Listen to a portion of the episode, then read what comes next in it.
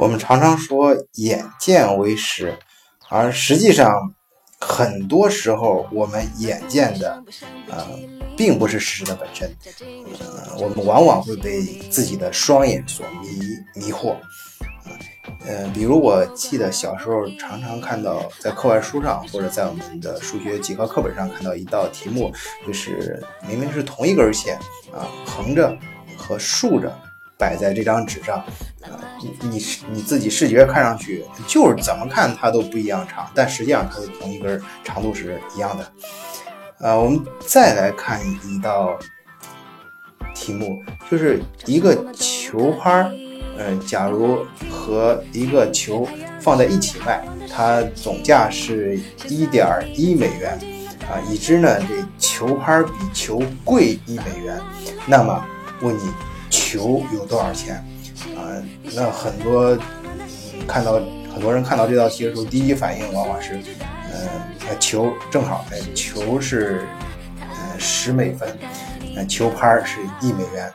而这个答案是错误的。我们还有一道题也很有意思，就是，呃，也是我相信很多朋友在 统计记者玩上看到过，就是湖里面。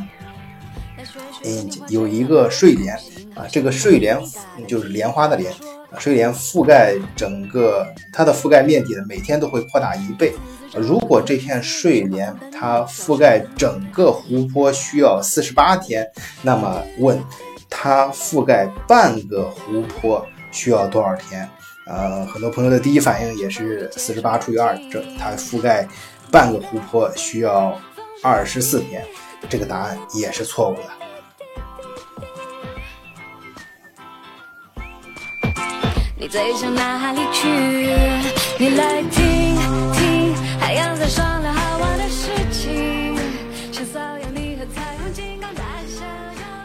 在助推这本书里面，他提到人的认知啊有两个系统，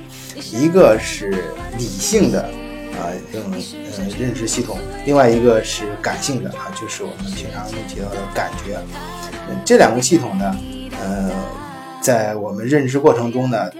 都扮演着各自的角色，而且我个人觉得他们是可以相互转化的啊。我们可以通过上面两道题啊，来对这个系统，呃，好好认识一下。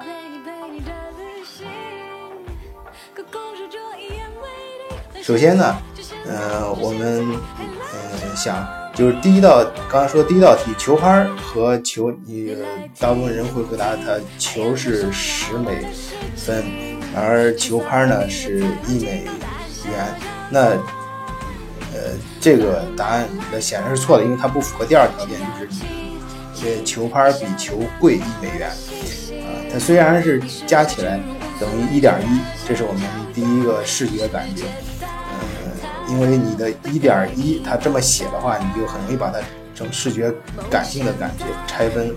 它后面又提到了，呃，球拍比球贵一美元，你是直接的这一点一，还有后面一啊，这三个一呢，对你视觉上会产生一个错觉。你会，如果你不经过理性的思考，直接感性的去回答的话，你很容易回答这个球是呃十美分，呃，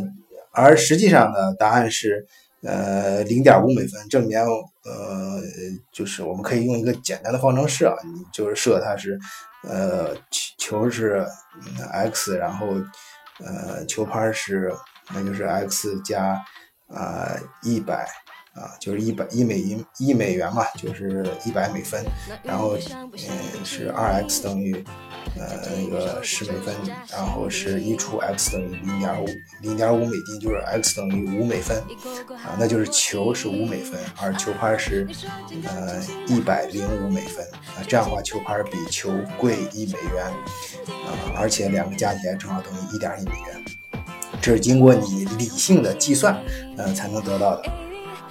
而第二个睡莲呢，其实这个就更简单，因为呃它里面提到的呃一半儿一半儿啊，每次扩大一倍啊，然后他提到四十八天，你如果是感性的这种第一反应，那就很容易想到四十八除以二就是二十四天，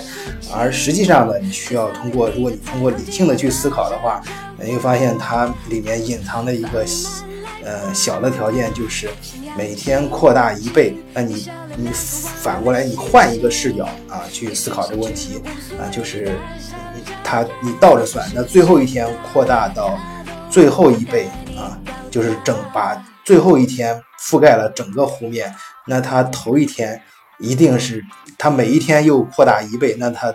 最后一天的头一天，一定是扩大到啊整个湖泊的一半儿啊，也就是说，这个答案它不管是多少天，它最后的答案肯定是，呃，就是倒数第二天。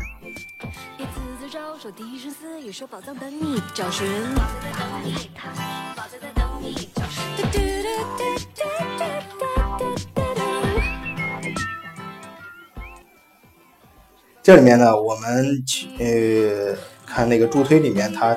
嗯做出了非常就是详细，就是非常精彩的这种关于人的两个认知系统的论述啊。他讲到就是呃人的直觉系统啊，就是我们直接的这种感觉，这种直觉思维系统呢，它是不受控的，而理性的思维系统是受控的啊。直觉的思维系统是不费力的，而理性的思维系统是费力的。直觉的思维系统它需要的是一种联想，而理性呢需要我们去演绎。呃，再呃再去比较，呃从另外一个维度去比较，那么直觉的这种思维系统，呃它就直觉的思维系统它速度就比较快，因为它是直觉第一反应。然后那。理性的就相对慢一些，而直觉的就是是一种无意识的，啊，理性的是有意识的，直觉是熟练的，啊，理性的是依照规则去思考，它相当于刚开始就不是那么的熟练。当然，我们通过练习，啊，有些人就能够把理性的，啊，变成一种直觉的，变成一种感性的，啊，那就是有的时候，反而经不起思考，这种。也很有意思啊，就比如说我们有时候经常出门，呃，出门的时候，呃，坐到车里来，突然就会回想起来自己锁门了没有啊？你 这个时候回回去百分之九十九的时候的情况，你回去看了看，门已经锁好了。呃，或者有的时候呢，你比如说切菜啊，你切的非常熟练的时候啊，如果你要是呃，就是凭着直觉，就是那个时候你第一次切菜的时候，可能是在学习，慢慢学，但是你你慢慢你这种。呃，开始通过理性学习的变成一种，呃，把它变成一种感觉，切的又细啊，切的菜又好的时候，切的又快。你如果是这个时候，你如果去思考的时候，反而容易切到手，啊，就反而做不成了。呃，所以我看这个问题的时候，呃，就是我看到这本书关于这两个系统介绍的时候，我认为。嗯，我们应该做更多的一些引申，就是这两个系统是可以相互转化的，并且在有些时候，呃，不见得就是说我们一定要理性，呃思思维系统，啊，呃，我们依靠直觉思维系统，可能能更好的解决问题。嗯，当然，在我们开始学习的时候要谦虚一点。那么，在我们面对一套新系统做出选择的时候，呃，究竟？嗯，应该怎么样回到我们助助推这本书的主题上去讲？它在它后面紧接着讲啊，我们在面临既然我们有这两套系统，那么在面临未知事物的时候，人们去做出选择的时候，通常会有一个非常重要的东西，就是嗯锚啊，就是那个开船的时候啊，那个起锚了啊，还有那个你停船的时候把锚放下去，那个锚定啊，那个那个作用，那个锚。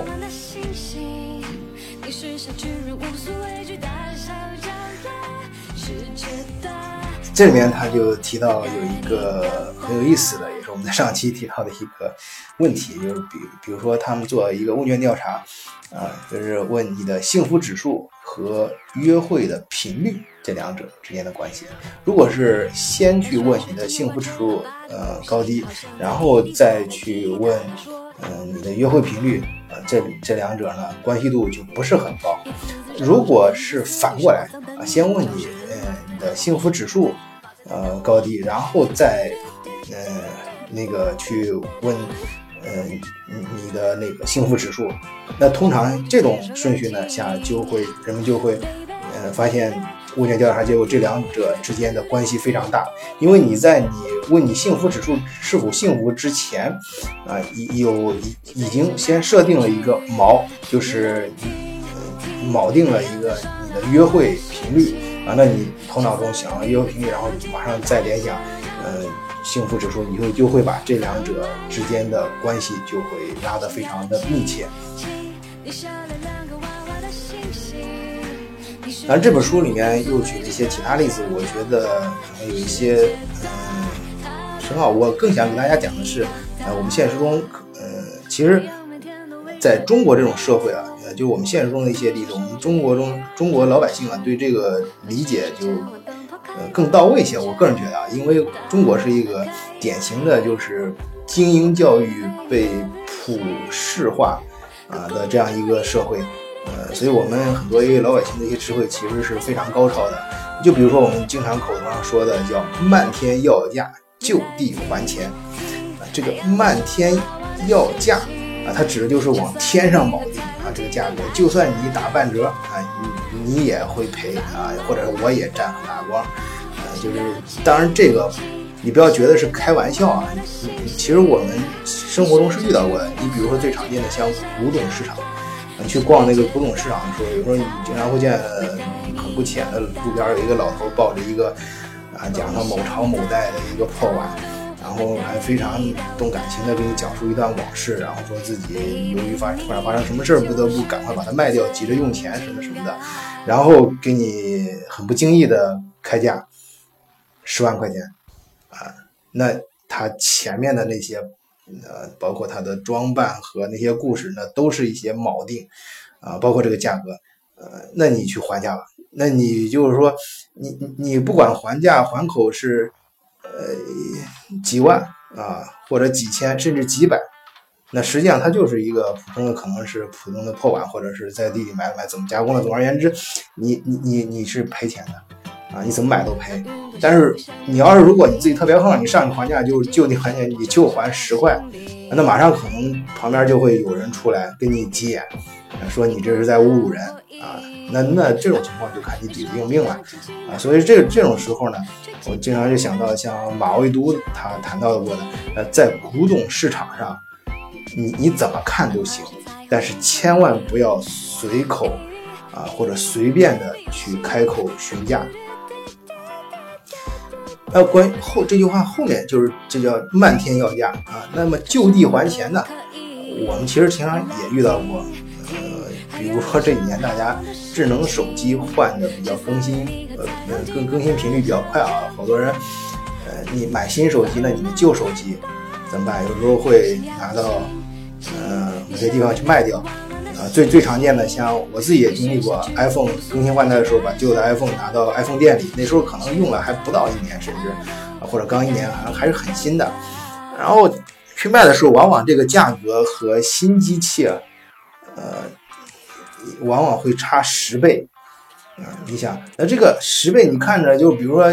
你几几千块钱的 iPhone 手机，可能你你去，即使在 iPhone 店里面卖。可能也只有几百块钱，你你你这个时候你还别觉得少，你要是如果去 iPhone 维修店或者什么苹果维修店或者其他的手机店铺里面去卖的话，他恨不得给你出到一位数啊，或者是就是当时给你他给你铆定的这个心理就叫就地还钱，他给你铆定的这个心理就是让你的感觉就是不管给几个钱，赶快啊出手就好。啊，最后，所以你不管多少钱出手，你肯定都是你就不好意思多多出多出钱，你的感心理感觉就就已经被锚定了非常低啊。那但遇到这种情况，我的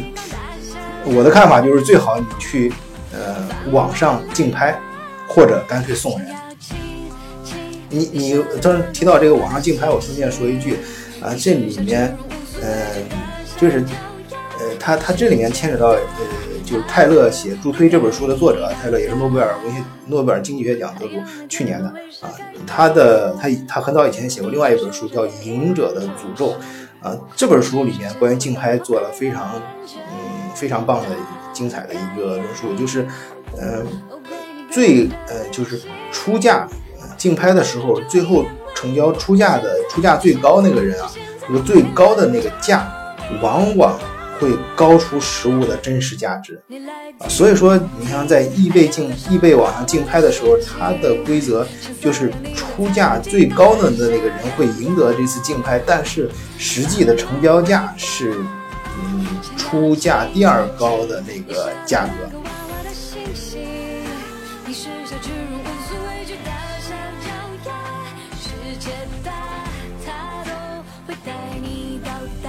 好，我们回到《朱推》这本书里面，第一章它主要就是讲的我们作为选择者以选择者的视角，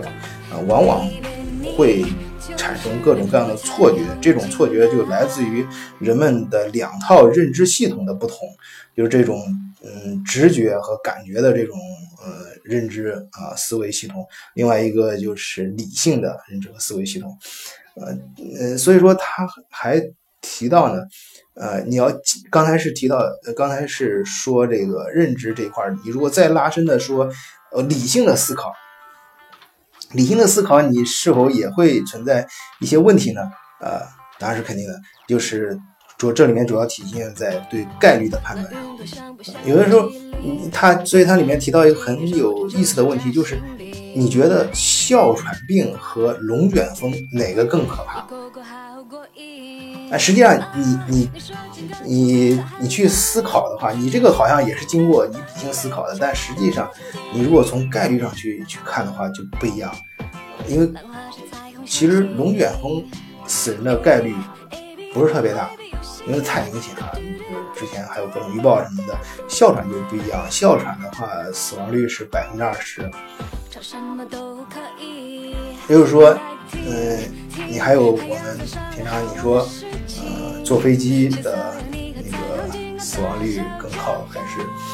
呃坐火车、坐汽车的死亡率？其实，呃，飞机我们看出很多交通事故，当然飞机事事故很啊很问题很大。然后很多人他去思考的话，他是经过呃理性的思考，他不是说没有经过理性，他经过理性思考也觉得。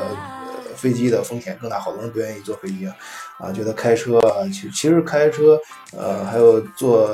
那个火车这种，呃，概率上讲出现问题更大。但实际上他的思考的重点是在哪儿呢？他的重点可能很多人，我相信他的重点是，如果比如说坐飞机的话，一旦出事儿，那你肯定就没有什么可能。因为交通规规则可能概率上讲，啊，出事的频率比比飞机要大得多，但是呢，它好像。出事之后，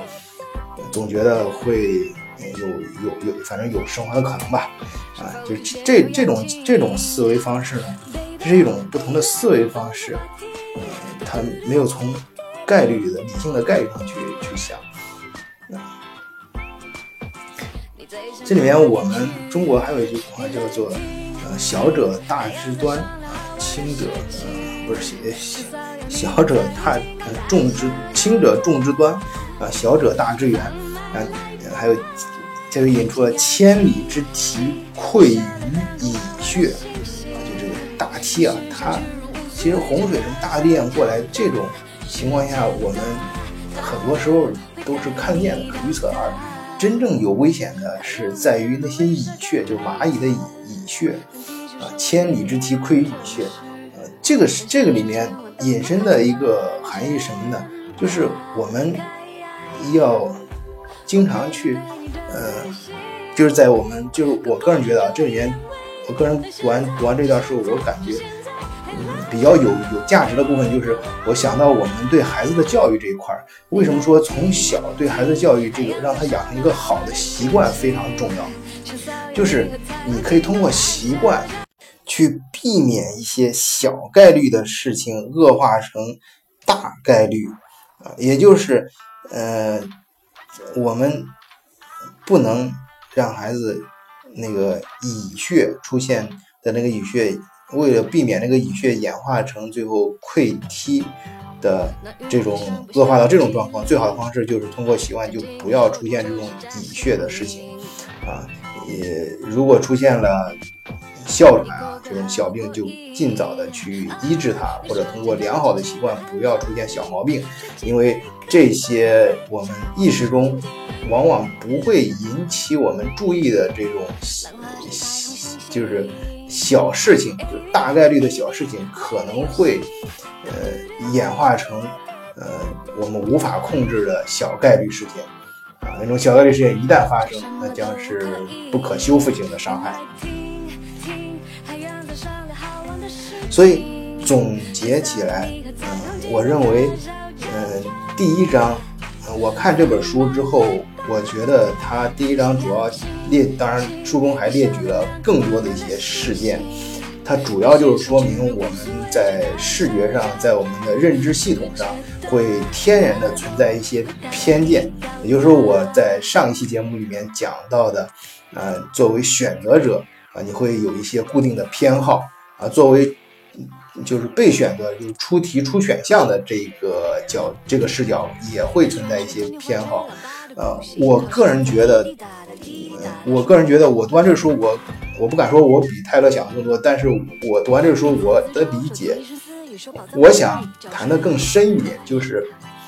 这种偏好的产生是由于人们并不是说你不知道理性和感性的区别，你不知道呃大概率和小概率的区别，你不知，并不是说你你也不是说你不知道有些一些固定的人为的一些偏见啊，什么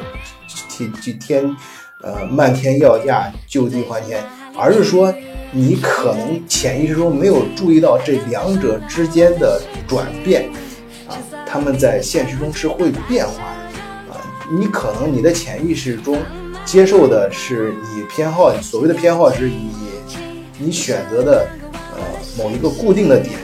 而实际上你你的思维并没有呃注意到这两者之间的一个变化。啊，或者说你内心深处不愿意承认现实中这个变化，总觉得自己不会发生在这个变化中，自己的选择，啊是是一个呃固定不变的最明显的选择。所以说，我觉得啊，第一章想要告诉我们的就是，我们作为选择者或者作为被选择者啊，是出题想我们想通过环境去助推的话，要考虑的是。这种变化通过环境或者小概率或者大概率或者静态的或者动态的，通过某一个入入入口某一某一个切口啊切入切入切入被选择者或者是选择者切入呃出选项的人呃切入被选择者呃他们呃的这种切入点切进去之后，它是会向另外一个方向去转变的。你思维的重点应该是考虑这个变化的条件和变化的过程。